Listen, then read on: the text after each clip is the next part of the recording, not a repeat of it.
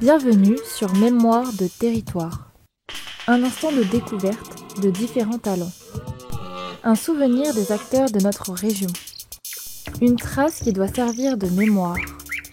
Une présentation des acteurs de notre territoire. Un instant de découverte avec Découverto.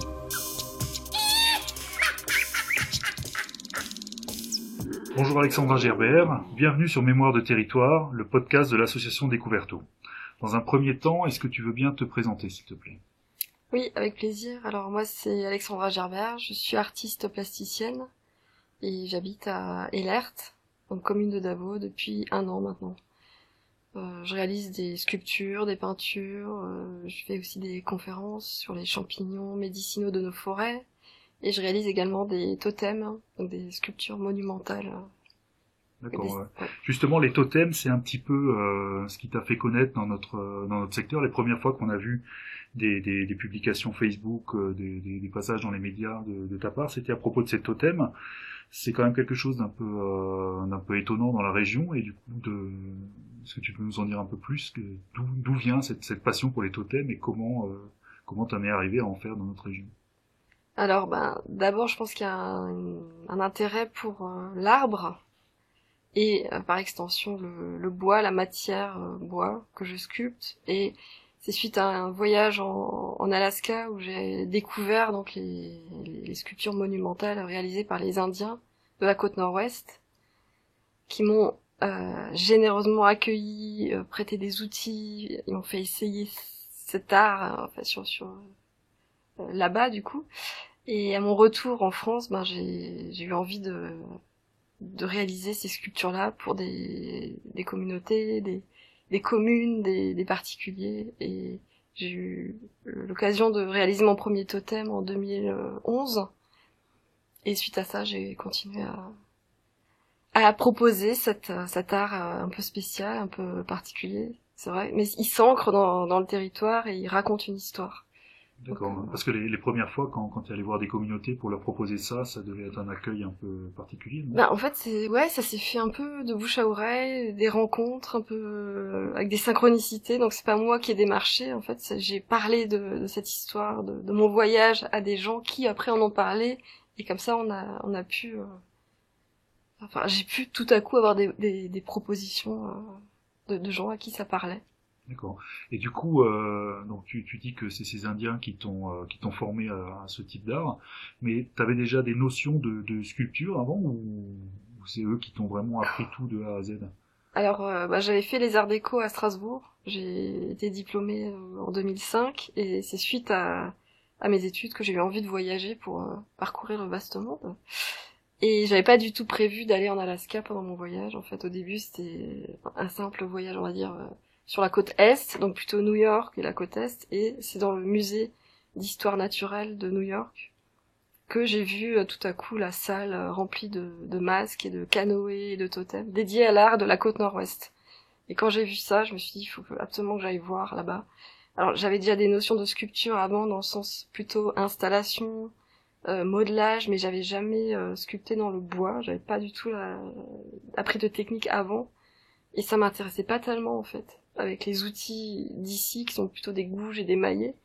Euh, par contre, arrivé en Alaska, quand j'ai découvert les, euh, donc le centre culturel qui m'a accueilli au début juste pour visiter, ben j'ai vu les outils et c'est l'outil traditionnel de là-bas qui m'a donné envie de d'essayer. C'est vraiment la rencontre d'abord avec cet outil qui a, qui a rien à voir avec les outils d'ici, qui sont des herminettes et des couteaux. Et, et c'est en essayant en fait que j'ai trouvé ça génial. Enfin, j'adorais la la sensation vraiment de, de sculpter sur du bois frais. Alors oui, parce qu'ici c'est souvent du bois sec. Voilà. Et là-bas, la, la technique, c'est vraiment sur le bois frais. faut le faire progressivement, faut le faire sécher pour pas qu'il craque. C'est tout un, c'est tout un processus. Ça n'a rien à voir avec. euh, D'accord. ouais. Ouais. Et ensuite, c'est stabilisé par des couleurs ou comment euh, Alors, on stabilise pas le bois là-bas. On on enlève l'aubier, on enlève euh, toute la partie, on va dire, euh, qui pourrit, pour garder que le cœur. Et après, comme il est à la verticale, en fait, l'eau, elle, euh, elle ruisselle, mais elle stagne pas dessus. Et là-bas, il le traite pas. Après, il le peigne. Il peigne certaines parties. Et voilà. Après, c'est sur des essences quand même imputrescibles à la base, quoi, donc des résineux. Et surtout, on, les, on, enlève l'obier, en fait, du coup, et on enlève le cœur aussi à l'arrière.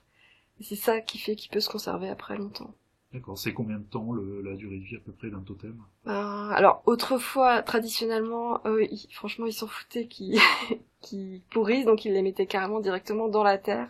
Et c'est dans les, on va dire dans l'époque plutôt moderne qu'ils ont commencé à vouloir le, les conserver parce que c'était très cher d'aller commander un artiste un, totem et c'est, je pense, 20 ans euh, sans problème. Il est hors d'eau, il est pas dans la terre, donc il est protégé. Enfin, il, il, vieillit, il va craquer, il va vieillir, mais il va pas pourrir quoi. Et pourtant, Dieu sait s'il pleut beaucoup là-bas. Alors justement, une, une chose assez intéressante dans, dans, dans ce passage à l'acte de, de, de, fabriquer des totems, c'est que tu impliques aussi des locaux. Alors ça, c'est venu comment en fait euh? Bah déjà, le, la démarche de faire un totem, ça sous-entend de, de, sculpter des symboles dessus, des, des figures, des... c'est de raconter une histoire. Euh, beaucoup de gens pensent qu'un totem, à la base, c'est un objet religieux, ça c'est ça plane comme ça dans, l'inconscient.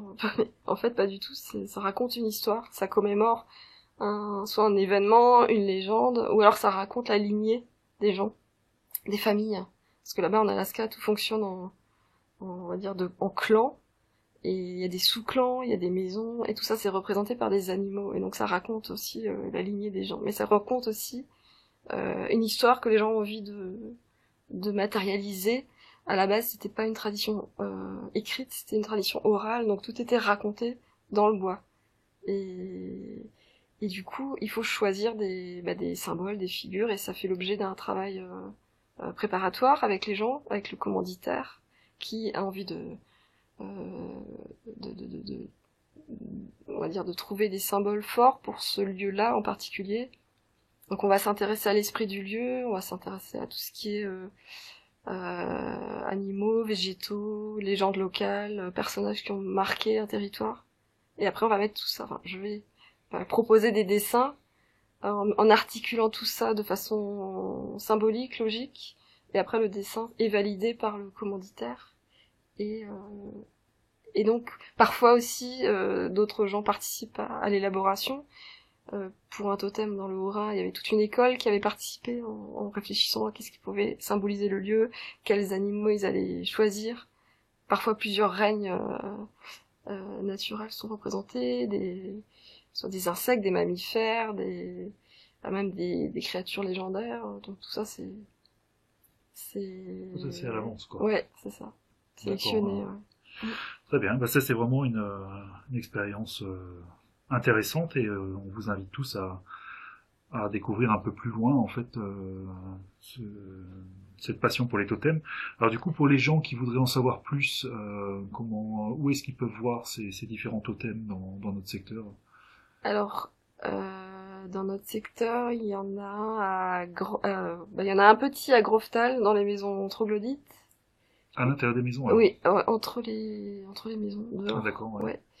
Il y en a alors un peu plus loin, près de Münster, à Eschbar-Oval. Celui-là, il, a maintenant, il a, eh ben, il a presque 12 ans. il est encore bien. il y en a un autre à, à Lutzelbourg, donc le plus récent, qui, euh, qui est implanté au pôle Conzette, donc l'ancienne usine d'agrafe. Euh, et puis, euh, je crois que dans la région. Après, les autres sont dans le sud de la France. D'accord. Ah si, on avait un à la petite pierre aussi, mais je crois qu'ils l'ont enlevé, parce qu'ils ont fait des travaux dans le, dans le château. Dans le château, Il est plus... Ah si, il y en a un aussi à Dimmeringen, dans la forêt. D'accord. Ah, Et autrement, il y a... tu as un site internet où on peut voir ces photos Oui, oui, oui. Ouais, tout à fait. Ouais. Si tu peux, peut-être, tu, tu connais par cœur Oui, ouais, ouais. Alors il y a le site, on va dire Racine, où vous trouverez tout, toutes les activités. C'est alexandra-gerbert.com. Et sinon, particulièrement sur les totems, c'est alexandratotem.com. D'accord, très bien. Eh bien, on te remercie pour, euh, pour le temps que tu viens de nous consacrer. Et puis, on, essaye, on va essayer de se revoir euh, assez rapidement pour parler d'un autre pan de, de tes centres d'intérêt. Merci Alexandra Gerbert, et puis euh, à une prochaine fois. Merci Vincent. Un instant de découverte avec Découverto. Un instant de découverte de différents talents un souvenir des acteurs de notre région. Une trace qui doit servir de mémoire. Une présentation des acteurs de notre territoire. Un instant de découverte avec Découverto.